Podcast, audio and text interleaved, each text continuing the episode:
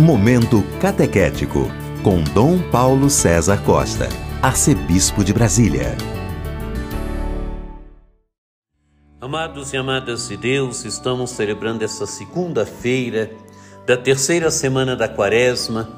Temos diante de nós um texto tirado do capítulo 4 do Evangelho de São Lucas, dos versículos 24 a 30. Jesus, vindo a Nazaré, disse ao povo na sinagoga: em verdade, eu vos digo que nenhum profeta é bem recebido em sua pátria.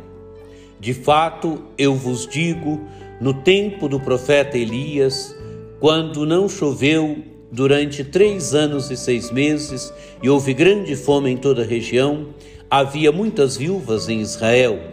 No entanto, a nenhuma delas foi enviado Elias, senão a uma viúva que vivia em Sarepta, na Sidônia. E no tempo do profeta Eliseu havia muitos leprosos em Israel. Contudo, nenhum deles foi curado, mas sim Naamã, o sírio. Quando ouviram essas palavras de Jesus, todos na sinagoga ficaram furiosos. Levantaram-se e o expulsaram da cidade. Levaram-no até ao alto do monte sobre o qual a cidade estava construída, com a intenção de lançá-lo no precipício. Jesus, porém, passando pelo meio deles, continuou o seu caminho. Amados e amadas de Deus, temos nesse texto tirado do capítulo 4 do Evangelho de São Lucas a rejeição do profeta, mas ao mesmo tempo a grande liberdade que caracteriza aqui Jesus. Jesus que é rejeitado na sua cidade, não pode fazer ali muitos sinais, milagres. Jesus que vai dizer isto, em verdade eu vos digo que nenhum profeta é bem recebido em sua pátria. Amados e amadas de Deus, é a rejeição do profeta na sua pátria, na sua cidade. Todos em Nazaré conheciam Jesus, todos em Nazaré sabiam quem ele era, e por isso Jesus não pode fazer ali muitos milagres, muitos sinais. Talvez até quisessem aprisionar o profeta, talvez até quisessem usar e tirar algum proveito de Jesus pelo fato dele ser de Nazaré. E Jesus vai citar então tanto o caso de Elias, do profeta Elias, como de Eliseu, que no, no tempo de Elias havia muitas viúvas em Israel.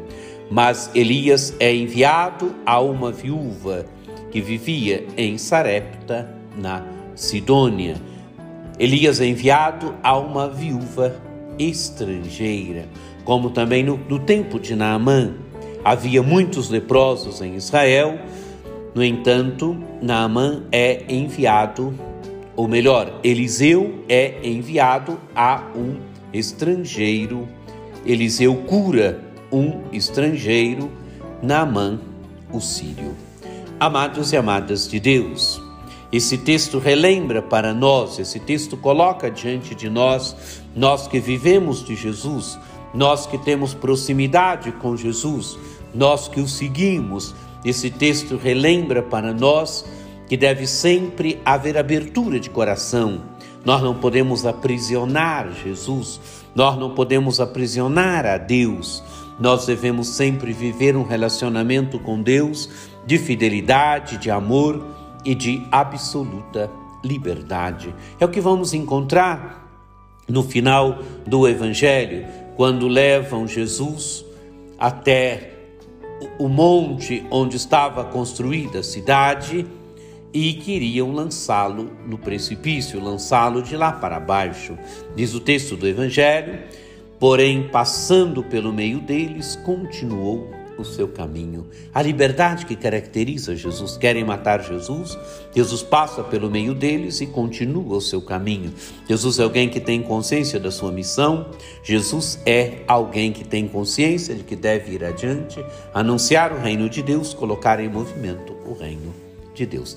Que esse texto nos ajude, nos ajude a não aprisionarmos Deus que esse texto nos ajude verdadeiramente a vivermos da liberdade, da liberdade da fé.